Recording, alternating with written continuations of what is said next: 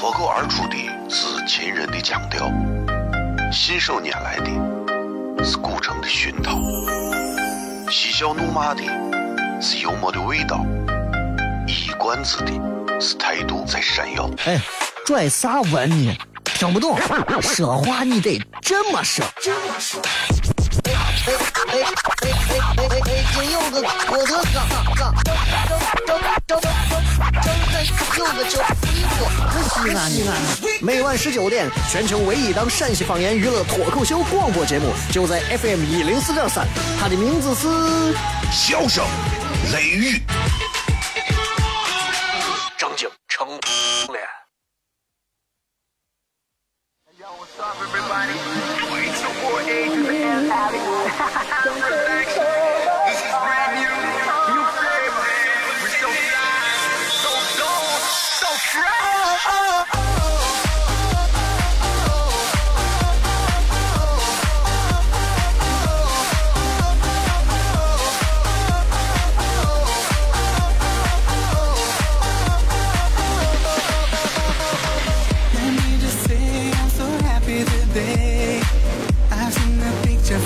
Hello，各位好，这里是 FM 一零四点三西安交通旅游广播，在每个周一到周五的晚上的十九点到二十点，小雷为各位带来这一个小时的节目。笑声雷雨，各位好，我是小雷。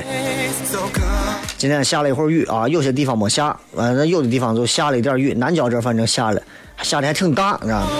但这个天气呢，其实你看，不管是下个弱降雨还是强降雨，最终这个温度是一点点在升高。大自然就是这样，有些东西是有规律可循的，有些东西你是根本没有规律可循的。知道吧？有人人是，我觉得人是最没有规律可循的。你看自然界，春天完了肯定是夏天，几乎很少见到说春天完了这也是冬天，对吧？当然，在某些季节里头可能就没有。春夏秋冬之分啊，在某些地方，但是你大多数正常情况下一年四季。但是人很多东西，你说这个人小时候我跟他相处挺好个人啊，长大之后他就坑我呢，没有道理可讲了，对吧？你有时候你说在街上咱碰见个同学好久不见啥的，打个招呼跟人家说两句比较那个啥热情的话啊，但是有时候。人真的是很难把握。我有一天，我在俺回家庙玩，对家一个老同学，旁边带个女的，抱了个娃。我一看，这都是一家三口出来逛的嘛，我也就比较礼貌。哎呦，出来逛哎，哎，娃跟你长得还是像。说完，我就听着旁边我女娃非常小声音、怯怯的说：“姐夫，真的很明显吗？”哦，我的天呀！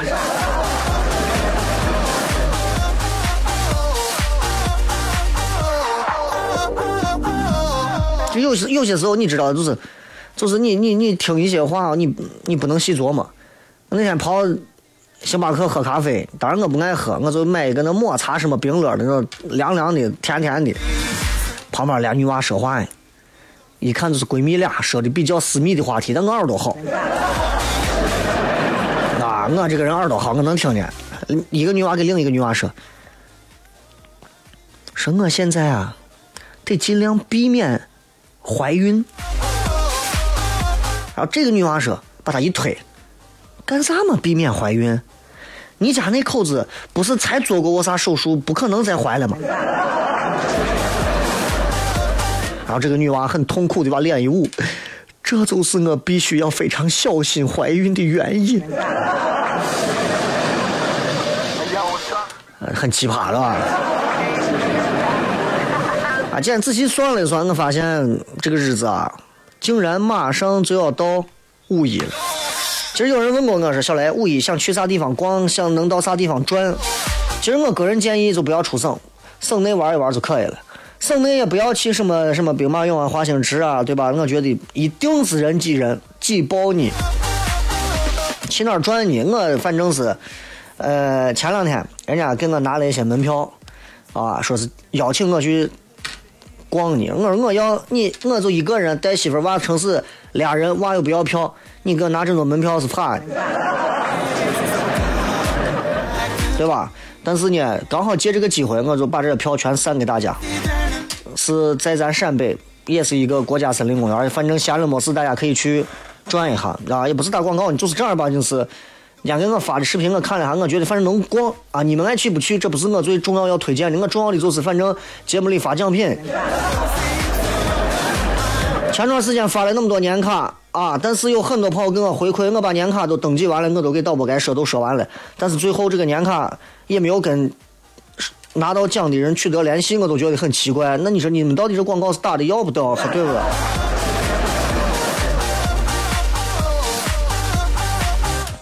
你知道咱陕西有一个黄陵，黄陵县对吧？就皇帝炎黄子孙这个皇帝黄陵，黄陵县黄陵县的县城往西边走上四十公里，有一片林区，这个林区叫个桥山林区，大桥的桥，大山的山。那一片反正啊，现在弄了一个四 A 级的公园，我觉得挺好玩的。至少那一片我告诉你，五一去，反正肯定是人会比较少的。陕西黄陵国家森林公园。有空可以逛一逛，包括你看咱节目当中经常会骗到很多历史，其实关于炎黄的一些历史，下回有机会再跟大家骗，好吧？节目当中有两种奖品，一个是年卡，但是这个年卡呢，我很多人我都登记完之后，我不知道你们收没有收到这个回馈电话啊？包括我身边，我我给我自己留了一张电话，我留过去，我没我都没收到电话。所以，如果如果有的朋友，我把这个姓名和电话登记完之后，没有收到回馈电话，我看看来我就需要重新再问一下他们啊。呃，我要年卡四个字，价值一百九十八元的旅游年卡，今天是发给两位朋友啊。我要年卡加上你的姓名加电话发过来。当然，你也可以不要年卡，你也可以要啥？你要门票，就是这个陕西黄陵国家森林公园的门票啊。我反正是小蹭小雷的面子，就给你拿两张。你想过去逛就逛，对吧？这个呃。写我要门票四个字啊，然后加上姓名和电话就可以了。直接在微信当中直接底下发留言就可以了。今天礼拜二，今天晚上呢，我马上就回来推这个咱的明天晚上开放麦的这个门票啊。呃，依依旧还是继续是免费，一百位朋友到场啊。然后如果能来的就坚持来啊，不愿意来的我也从来不勉强，是吧？明天，明天晚上，我是希望如果有一些真的有想法的朋友，希望你们准备三分钟左右的内容，然后哎，想要来加入到糖酸这个团队的话，那么糖酸这个团队的话，那么小广告回来开片。哦，亲爱的露丝，你还记不记得那个面积狠、染技狠、感觉伤及狠的深深意外？哦，亲爱的露丝，你为啥要无情地把我甩掉？哦，亲爱的露丝给给老板等我们去结婚，等这头发都赔完了。哦，亲爱的露丝，没有你，以后谁给我赚溜辣子？我难过极了。这里是 FM 一零四点三西安交通旅游广播，在每个周一到周五的晚上十九点到二十点，小雷为各位带来这一个小时的节目《笑声雷雨》。各位好，我是小雷。哦，天哪！笑声雷雨，有没有爱情无所谓，只要每天都陶醉。每个周一到周五，FM 幺零四点三，笑声雷雨，很好，很合适。哎，算你那胆子正的很，说不透你，赶紧请小声雷雨，一会儿小雷出来，把你鱼逮完了。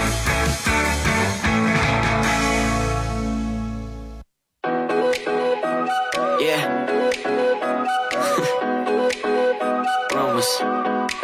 yeah, we the word up on the street. They talk, talk, talk about you and me. Let's start some rumors. Uh-huh. Uh, rumors. Uh-huh.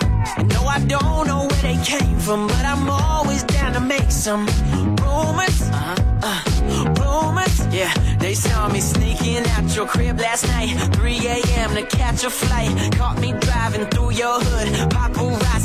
欢迎各位继续回来，笑声雷雨啊！这个五一期间，很多人说小雷，那你是有啥好玩的地方？其实你有没有发现陕西人啊？这个对于出去逛或者干啥，其实没有太多的选择，因为咱陕西文物古迹啥东西。实在是太多了，你知道吧？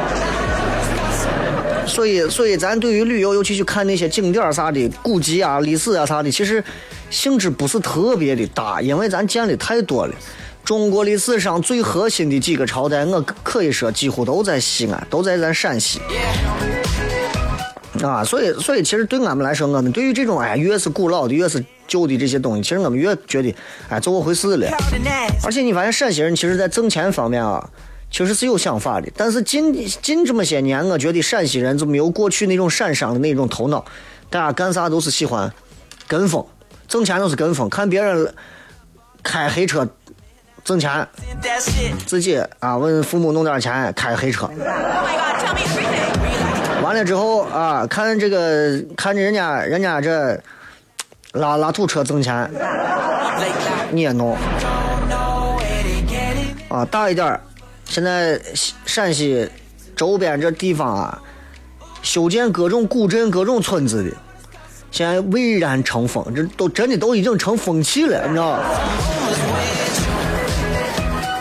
从最早的第一家零七年左右的这个袁家村开始，你看到现在陕西这一块附近的乡村的各种一二三四五六七八九十十一十二十三十四十五十二十多个古镇。啊，或者是古城，或者是啥村，真的很多。哎呀，我就我就说我，我说这也是确实是因为啥？因为陕西人不是纯爱逛，陕西人是要吃喝玩乐一条龙。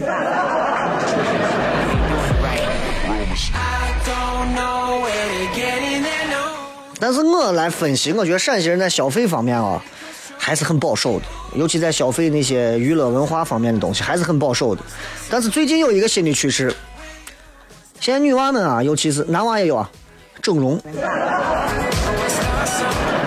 最近网络上有一个很火的一个事件，对吧？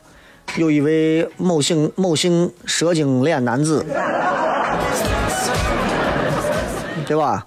微博号直接都被新浪直接删了。我觉得干的挺好的。就现在的娃啊，真的已经不要脸了啊！当然，故事当中的女主角我还关注了一下。哎呀，有人在我底下留言，雷哥，你居然还关注这个这个事件里的女主角？哎呀，你真是谜一样的男子。我说我就是想看一下，这个，啊，这就不在这说了。反正，反正你说现在男娃女娃整没整整没有整容，其实，哎呀。差不多是能看出来的，对吧？你说最爱整容的其实不是咱中国人，最爱整容的就是韩国人。韩国人爱整容真的是全世界闻名。那为啥韩国人特别爱整容就很奇怪，对吧？韩国现在给咱中国，你看输出的这些东西里头，包括最多的啥三星，对吧？咱有三星电子城在西安，三星手机，现代。对吧？现代的汽车，韩国给中国输送的还有电视剧，大量的电视剧，还有无数女人们的老公，对吧？各种，然后呢，还有啥？整容业的发达，所以现在中国人，尤其是做了整容的中国的女子们，最相信啊，就觉得韩国的所有的美女。都是难免挨过刀的。你只要提到整容，没有人会说先想到，哎呦，整容，日本有病呀？那能想到日本吗？所以你说韩国人为啥那么爱整整容？最后整容整的都威震中华了，为啥嘛？韩国人有多爱整容呢？有这么一组数据来证明这个事情。国际美容整形外科学会发布了一个二零一四年度的全国全球的整容整形的一个报告数据。二零一四年，韩国一共进行了九十八万例整形手术，仅次于啥？美国、巴西。和日本是二零一四年世界整形第四多的国家，但是你要明白一个道理：排名前三的美国、巴西、日本，人家的人口都是过亿的国家。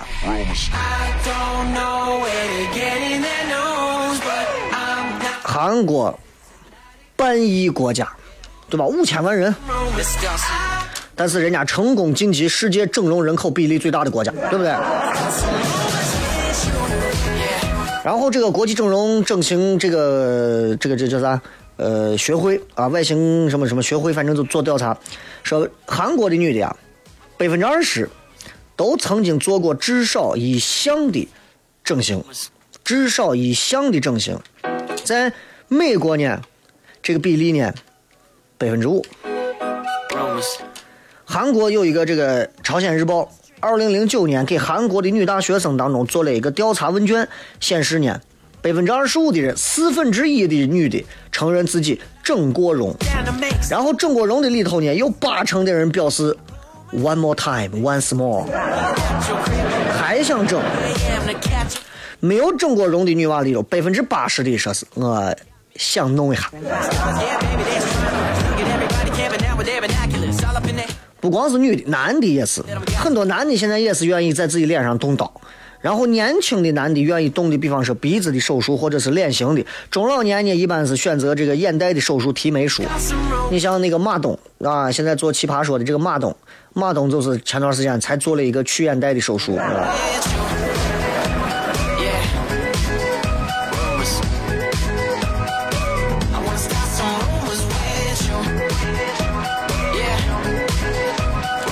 以你说韩国这是全国举国整容，韩国我总统，对吧？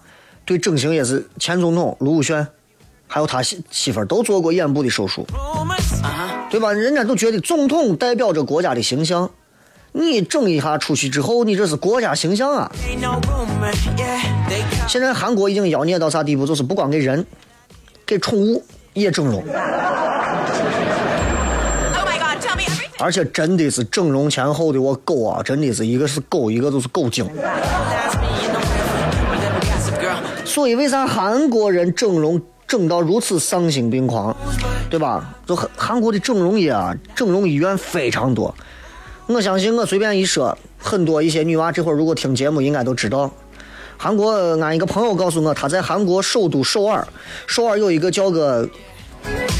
我也说不上那叫啥名字，一个犬字旁，一个甲乙丙丁的甲，就这个字，哈，这个叫啥欧亭，是吧？就反正就是这么韩国一个街，对吧？啊，你拿韩国话念出来可能就好听一点。光这一条街上上百家整容，号称整容一条街。你说韩国首尔的整容一条街，大家都知道。目前为止，就是正规来讲的话，韩国应该是有一千多家正规的整容医院和诊所，啊，所以韩国的这个整形外科医生占的比例其实是最高的。话说回来，咱今天要聊的是啥呢？是韩国为啥韩国人这么的爱整容？啥原因？包括影响到他周边邻国，日本的女娃，呃，这个中国的女娃都去整容，为啥爱整容？按照民族的习惯来说，韩国对人的外貌，它有一种超乎寻常，就比正常人要超乎多少倍的那种重视。人家有专门的美国学者研究韩国的这个文化，就说韩国人啊，他有一种非常根深蒂固的叫做外貌至上主义的倾向。当然，也有一种观点认为，就是韩国人是因为长期是属于，或者是殖民地，或者是一种属国这种感觉，就是国民意识当中有一种自卑感，所以就特别重视自己的外貌。你看我这人是有多自信。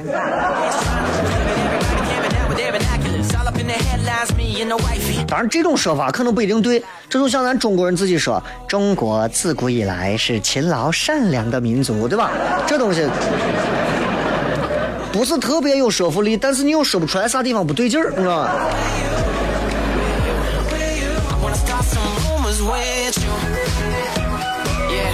你就这么讲，韩国人对整容多狂热，有一个这个调查问卷。世界著名的一个调查公司 A.C. 尼尔森啊，做一个调查问卷，百分之九十四的韩国人就觉得外貌跟就业面试的结果有关，百分之八十五的人会认为外貌影响着人际关系，百分之六十五的人认为为了改善外貌，赞成夫人或者丈夫做整容手术。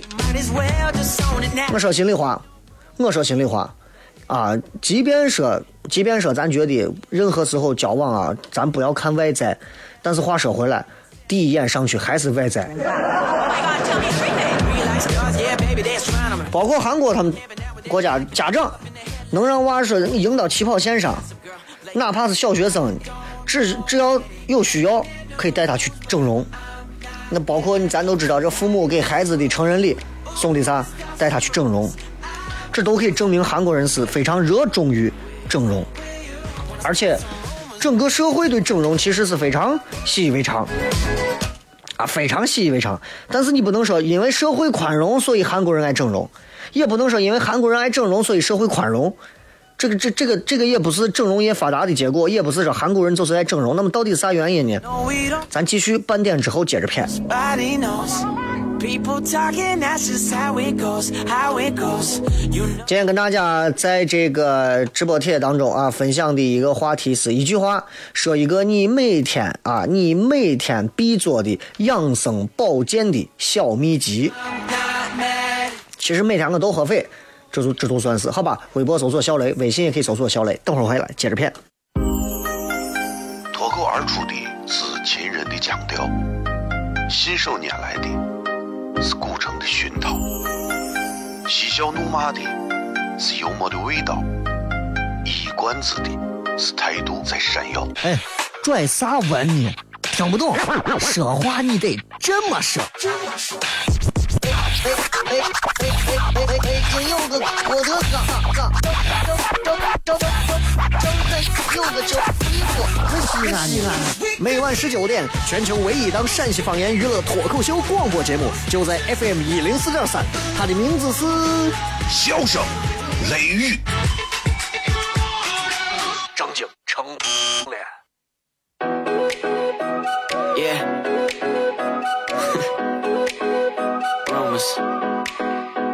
We the word up on the street. They talk, talk, talk about you and me. Let's start some rumors. Uh-huh. Uh, rumors. Uh-huh. No, I don't know where they came from, but I'm always down to make some rumors. Uh-huh. Uh, rumors. Yeah, they saw me sneaking out your crib last night. 3 a.m. to catch a flight. Caught me driving through your hood. Paparazzi got me good. We like stars, yeah, baby, that's right. 接着回来跟各位片啊，这个小声雷雨啊，今天跟大家聊一聊，就是现在很很时下很火的整容这个行业。哎呀，其实我对整容这个行业啊，我还真觉得以前我是很排斥的。我觉得一个一个，尤其女娃嘛，咱男的嘛，可能大男子主义就觉得女娃们好好的脸整啥嘛。慢慢我现在也能理解。女娃稍微整一下，确实还是好看一点，但是不要整的过了，整的一个一个的。现在有很多整的很过的，因为他自己也花不起那钱，整不了太好的，找个一般的，打个什么那个玻尿酸啊啥的，一千块钱一针的我啊，你就你就别弄，对吧？你就别弄我，打完了打到自己身上还比较麻烦，反正是啊，对吧？所以还是要选择好的，而且是质量保证的才行。韩国为啥整容业是这个样子呢？它是有一段历史的。整容业在韩国其实最早是跟爱美不爱美没有任何的关系，当时是为了跟战争有关。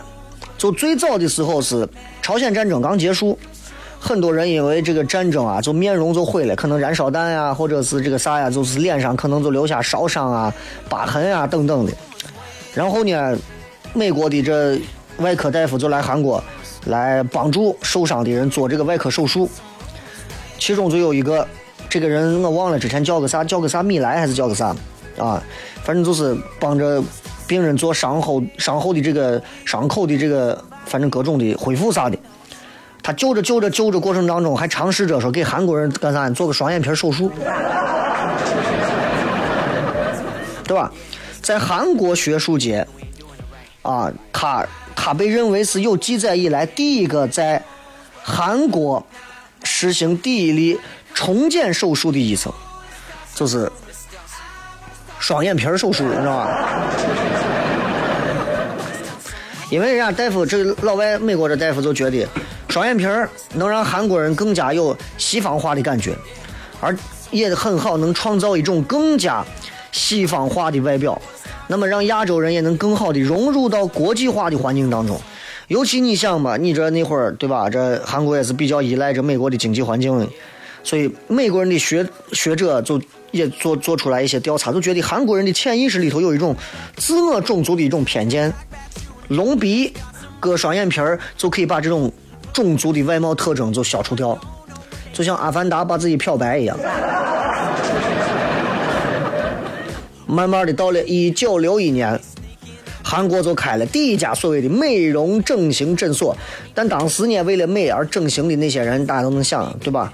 电视明星，包括还有很多这种色情行业的工作者，对吧？有妹子站那口，大哥，我进来耍一下嘛，对吧？起码要长得好一点。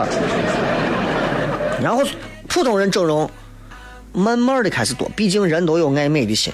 到了二十世纪八九十年代的时候，整容在韩国变得非常大众化。为啥老百姓生活水平提高，吃饱穿暖，有精力有金钱，提高自己的外貌。另一方面呢，经济一发展，很多韩剧在电视上，很多明星是整过容的。女娃一看，哎，好看，好看，这个帅，好看，好看，帅，好看，好看，帅，是吧？然后。韩国人家也专专门就是成立了一个整形医疗美容协会，开始专门去研究，派医疗团队到欧洲学习、访问、啊考察，然后回来以后技术分析，最后形成了一套啊，就是韩国人形成一套专门针对东亚、东亚的人的外貌和审美的有韩国特色的整容技术。就是你会发现韩国人整容技术是啥样的？就是弄完之后，韩国人在韩国整容完的女娃，你之前可能是个兵马俑的脸，整完之后你的线条会变得非常的柔软，而且能让你的五官整个的面容看上去变得更加小，更加的幼龄化。你的五官特征，所以啊，整容前整容后差距真的是还是很大的，还是很大的。啊，真的有长得一般的，确实是我觉得适当的去做一些小的调整也是可以的，毕竟不要让自己太难过，对吧？对韩国整容业来说，对吧？嗯，他们最大的危机，我觉得在于自身，但是他们最大的转机在于别人的危机，比方说。九十年代末的时候，当时那会儿闹得沸沸扬扬的金融危机，那会儿我还小，我关心关心我是回家有面吃。对了，但是金融危机一爆发，韩国的整容业就厉害了，因为啥呢？当时金融危机一爆发，韩国就开始创业，创业风就兴起了，韩国政府就鼓励老百姓创业，医生创业，很多医生从医院出来开诊所创业，那么能整容的地方越来越多。而且你要知道，在金融危机之后，韩国的经济因为不景气，就业也很困难，所以很多这种知名的企业的那种新人报考啊，比咱的公务员考试还可怕。你想，一千个人里头选一个这种，对吧？所以企业就会看重啥员工的能力的同时，外貌啊，你说我长得好，你长得跟庞统一样，谁要你？那么整容也显得非常重要了。就业方面。韩国的女人压力要比中国的女人压力还要大。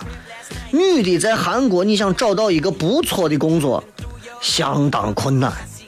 所以人家有一组调查数据，说韩国的女的在社会参与率上只有百分之四十九点九，连一半都没有。韩国的女性政策研究院发了一个调查结果，韩国高学历的女性就业率百分之六十点一，四成的女人，啊，就在。高等教育之后，可能就已经到社会当中去就业了。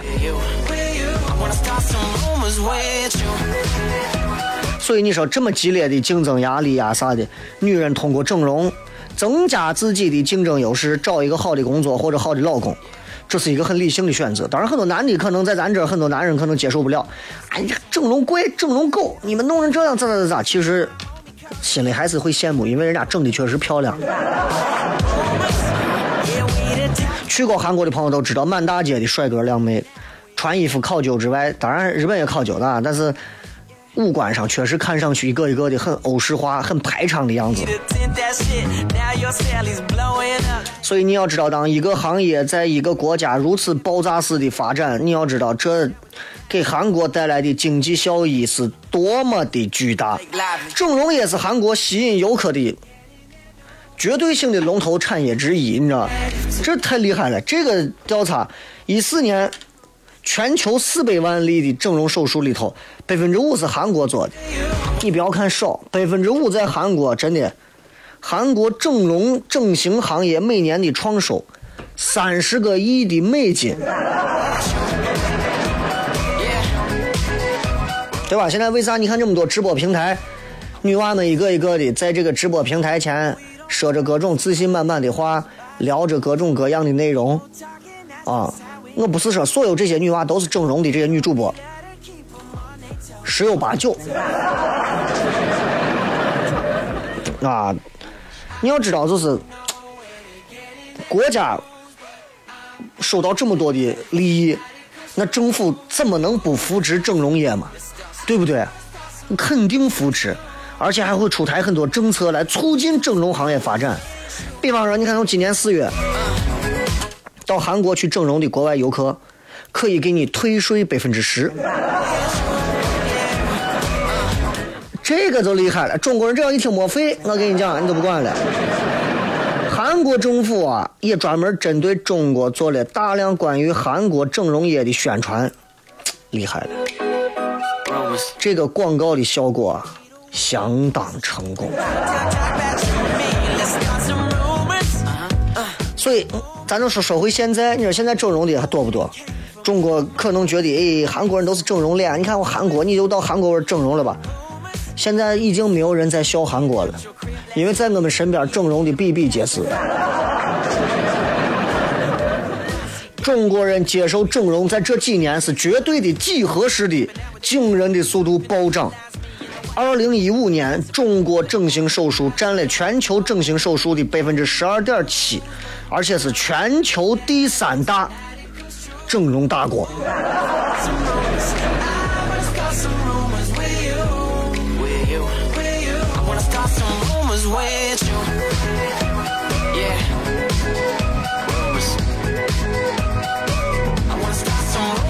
所以由此可想，你说这东西挺可怕的吧？啊，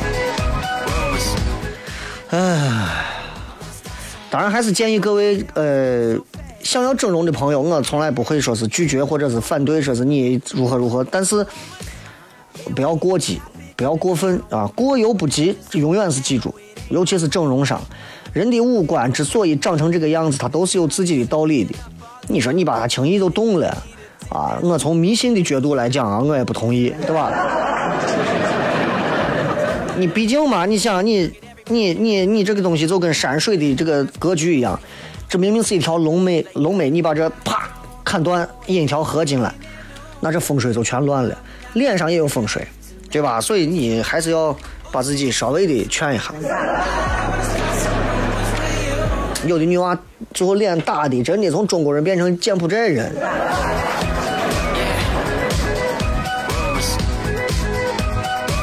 想一想，确实是，是吧？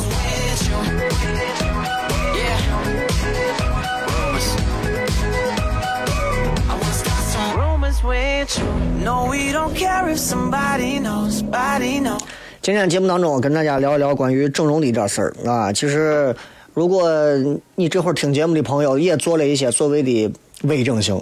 当然，有的人整的比较凶啊，头上包包纱布啊那种，那当然也没有啥。整完之后，只要你的生活能变得更好啊，你也不会上瘾的，要一个劲儿的整就可以。有的人最后把自己整的，你看我有的女的，为了整的像范冰冰，把自己硬整的跟范冰冰一样，就失去自我了。那就觉得，哎，那是一个人一个想法，你也不能把人家咋，对吧？今天跟大家在直播帖当中啊，想要听一听各位一句话说一个你每天必做的养生保健的小秘籍。微博、微信，各位可以搜索小雷。同时，微信平台你你也可以除了小雷之外，可以搜索另外一个糖酸铺子，唐朝的唐，吃酸的酸，糖酸铺子。明天晚上糖酸开放麦继续为各位带来精彩的内容，我也会专门准备一些有意思的内容在现场啊。明天我会。亲自出马，也希望各位如果做好准备的话，今天晚上抓紧抢票，应该是在九点左右的时候啊，我会把抢票链接在两个微信群里头发出来，呃，也会通过微博也会发一下。希望各位如果能来的话，抓紧啊！今朝广告回来之后开始互动。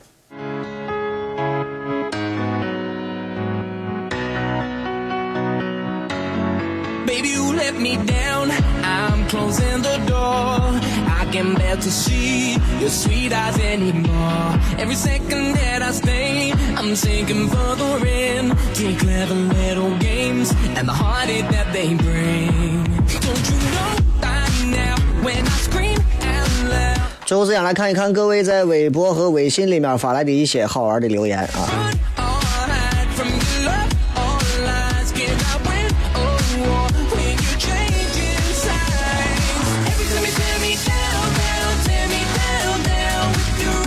对于养生保健，其实这是中老年朋友可能会更关注的，但是现在因为年轻人普遍的这样的一个这个这个这个身体啊日况愈下的这种这种现状，其实现在年轻人，尤其是一过三十开始，真的是要开始把身体当那么一回事了，是吧？当然，三十如果你还没有注意的话，那么三十五也可以。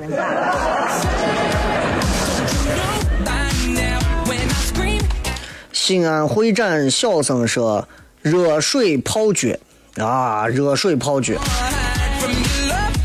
啊，任何时候啊，任何时候啊，这个热水泡一下脚啊，确实是起到一个解困解乏的一个作用。尤其尤其是如果你看我如果到一个足浴店，我一定是那种，你就跟我泡脚，一句话也不要跟我说。有的人还喜欢跟你聊天，讨厌的很。我就是安安静静的，我我你看每每回我去做个推拿呀，做个做个这个足浴啊啥，从头到尾我不说话，为啥？没有必要，我是去放松，我不是去工作，那说啥话嘛？哎，热水泡脚这个这个这个每天都做的人，其实你看他的身体就会很好，为啥？足底生百穴啊，足底下所有的穴位在脚底下，所以有些时候为啥咱脱了鞋在一些石头路上走一走，对身体有好处？这也是一种变相的对全身的穴位进行了一种按摩。不听话的好孩子说，我养生保健就睡觉。睡觉有两种，一种是自己干的事情，一种是需要互动的，对吧？我指的互动是别人要哄你睡觉的，对吧？要不然就是你得，你像我有时候晚上睡不着觉，我可能就听一段郭德纲的相声，看上一段什么节目，看一会儿我就睡着了，定个表，啊，你以为呢？这个西西说按摩耳朵穴位，按摩耳朵穴位啊，确实是能够让不少人，有的人他那个耳朵啊就特别的敏感，你稍微揉一揉他耳朵啊，他就全身酥麻瘫软，就想睡觉。由此可见，耳朵上的穴位对于这个对于人啊，真的还是有非常大的作用。当然，你说不是每个人都能做到耳朵去按穴位，但是大家可以没事把耳朵来回搓一搓，哎，这是一定是有帮助的。这能花你多少时间？开车的时候，对不对？哎，都可以。凯特牛说：“我的长寿秘诀，吃饭总想讲究细嚼慢咽，结果前脚没没想着没吃几口，后脚吃干净抹嘴，后来才想起来这茬子事情。我每回都是这样。你看我每回叠面叠泡馍之前，我都先告诉自己一定要吃慢一点，吃慢一点，这样不会吃太多。陕西人为啥饭量大？尤其男人，咱吃的都快。”吃到肚子里，胃还没说，呃，我吃饱，包子还没出第二碗都端起来了，是吧？所以，所以这个吃饭还是要稍微的慢一点。我吃泡馍、吃面就是一定要多嚼嚼够多少下。结果我后来发现，我吃泡馍、吃面我都不带嚼的。八阳里说上厕所排肠道。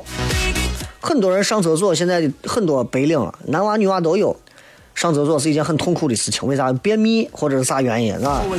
年纪轻轻，我女娃就是二十郎当岁，天天在外头喝酒，男娃也是啊，抽烟喝酒，作息不规律，是吧？然后上厕所干啥不规律？人啊是非常非常就是脆弱的，就是你看一个人两天没有正常上厕所。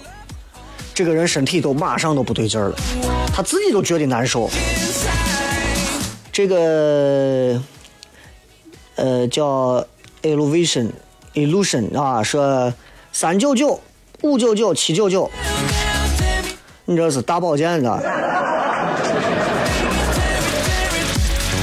各种啊。看看微信上各位发来的信息。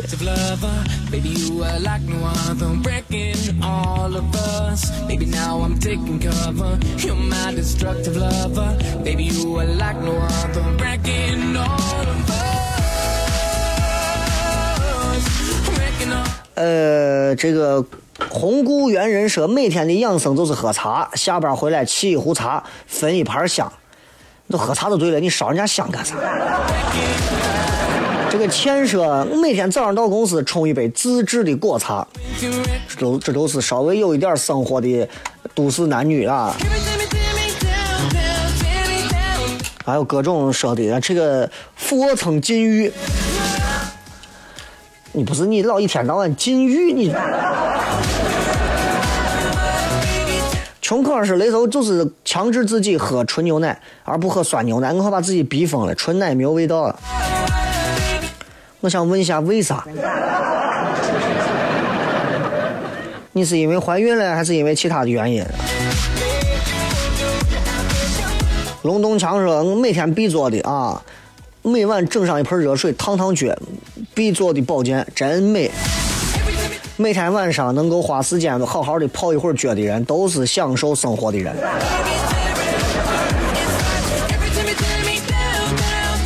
这个饭后背不走，活到九十九。话虽如此，你每天晚上饭后你能走走路吗？二哥说多抬头看天花板，看天空，推荐给天天低头玩手机的朋友。所以现在很多玩手机都是躺到床上把手机举起来。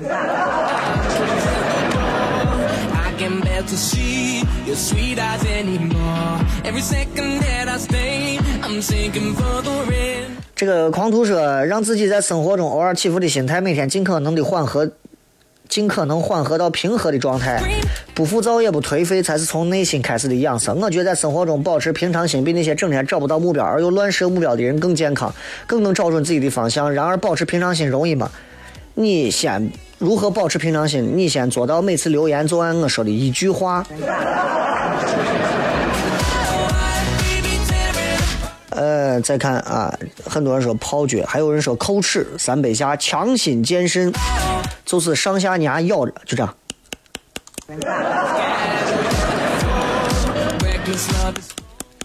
就这样一直，嗯，哎，这样拿两个牙牙上下去咬，发出响声，啊，这是这是其实这是非常好的。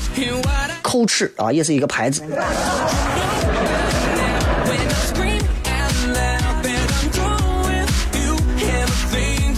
枪手主说：“天天大保健，大宝天天见。”啊，看来每一面你都不耽误。日光倾城说：“听别人说，每天早上要喝一杯水，坚持了几天，再也没有喝过早上刚晾的白开水。”这个确实是咱现在活的太不讲究了，原因是咱把心思都放到出去挣钱呀、工作，其实很多人。就在这方面就耽误了，就细节上的事情了。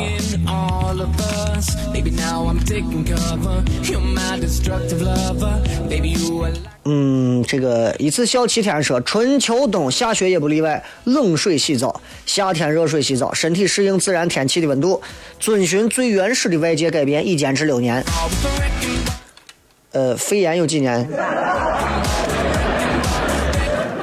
这个什么丫丫说，每天我都打老公二十分钟，心情自然就好了。